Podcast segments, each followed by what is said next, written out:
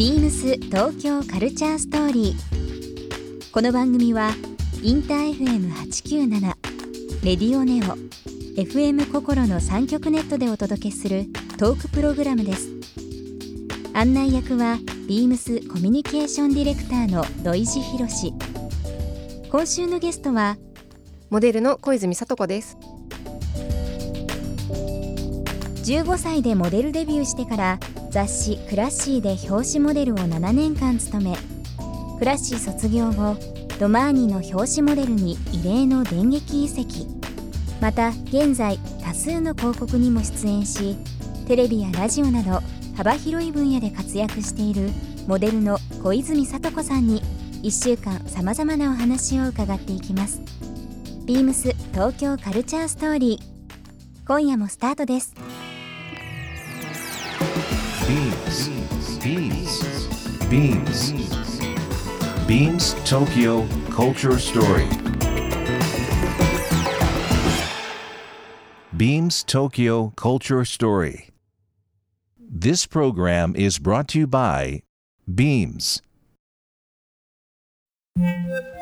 Beams ありとあらゆるものをミックスして自分たちらしく楽しむそれぞれの時代を生きる若者たちが形作る。東京のカルチャー。ワクワクするものやこと。そのそばにはきっといつもビームスがいる。ハッピーな未来を作りたい。東京のカルチャーは世界で一番面白い。ビームス。東京カルチャーストーリー。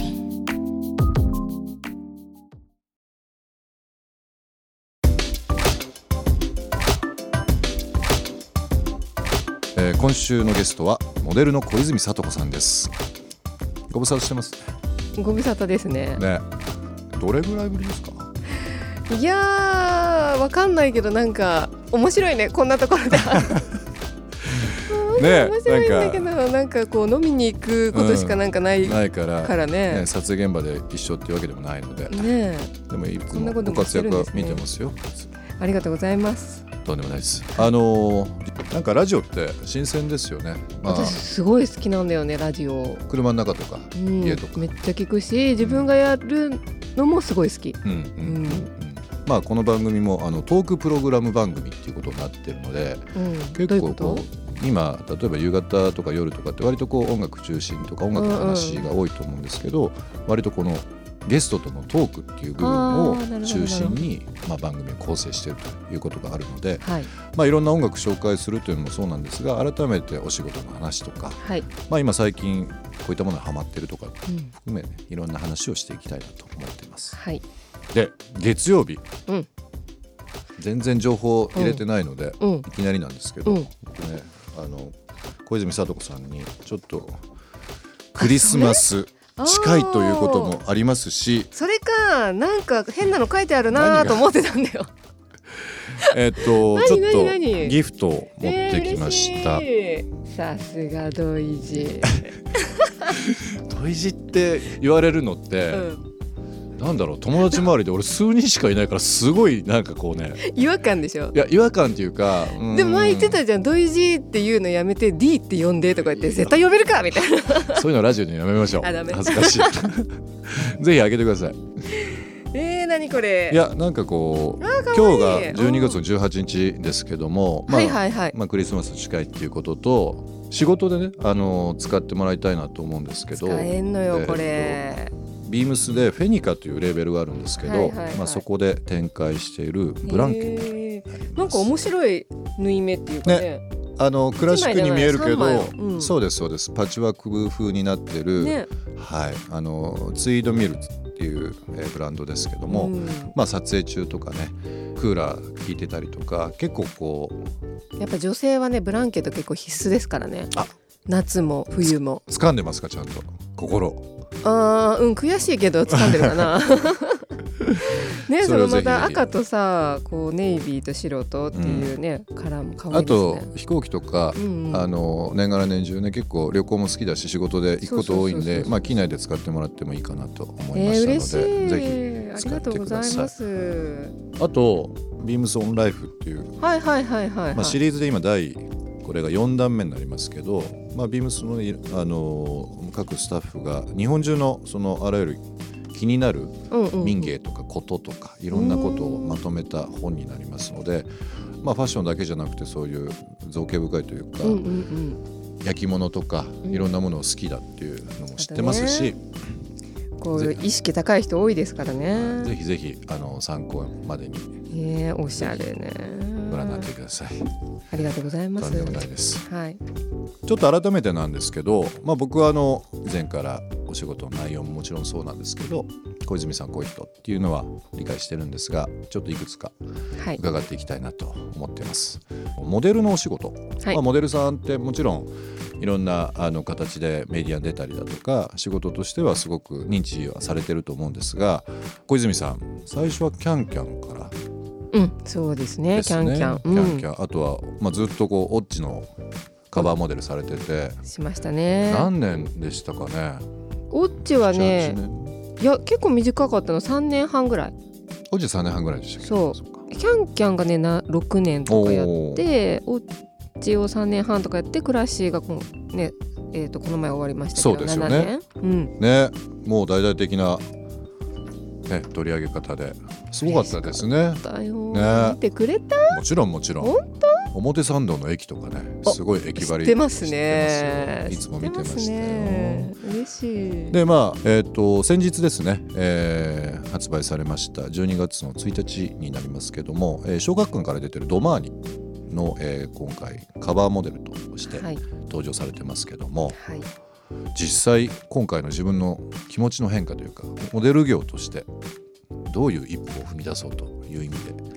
そうね。やっぱりこうクラッシーとドマーニ、まあ、読者層とか女性像もちょっと違うし、うん。まあ、あとちょっと間が空かないっていうので、うん。結構この1ヶ月でどう変化しようかなみたいなうん。感じは考えてたんですけどまあね限界はありますよね。整形することもできないし。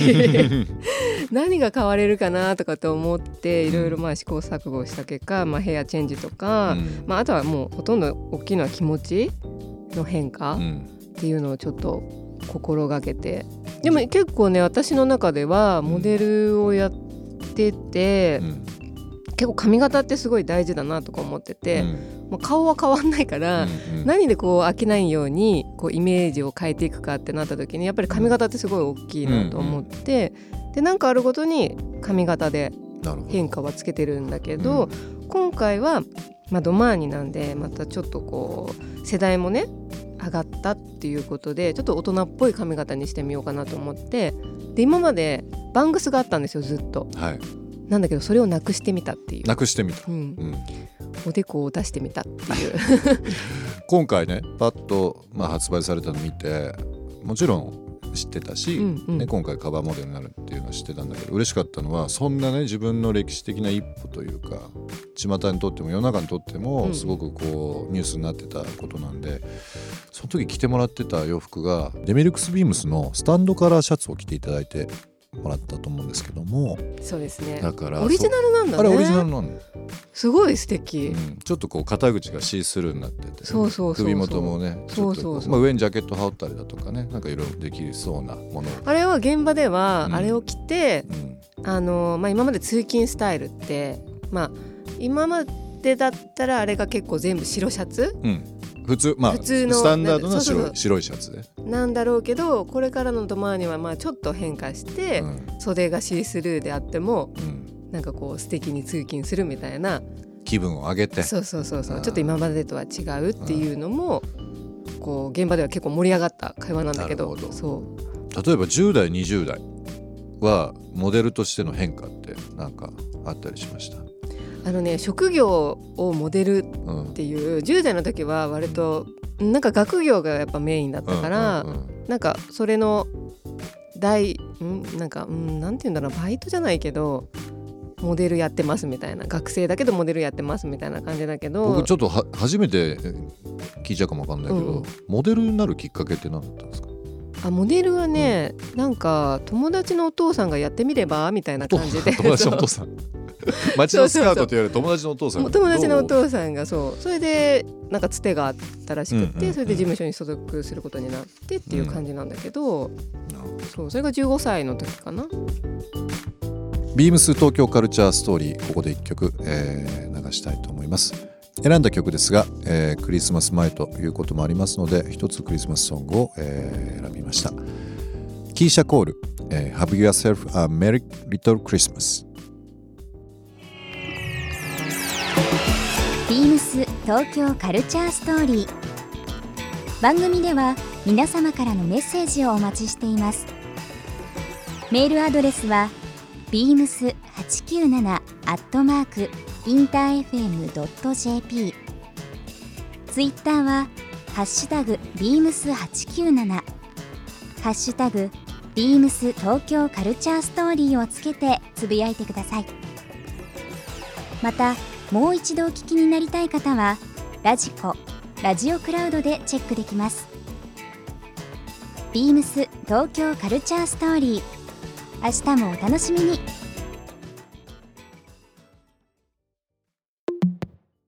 ビームス。ビームスジャパン事業部佐野明正です、えー私の仕事は自治体や企業と、えー、ビームスジャパンとのさまざまな取り組みを、えープロデュースすることです。過去には神戸市との取り組みビームスアイオン神戸や JTB とのコラボレーション JT ビームスを実施しました。ビームスジャパンは日本の魅力的なものやことや人を国内外に発信すべく新宿にお店を構えています。コラボの魅力は意外性です。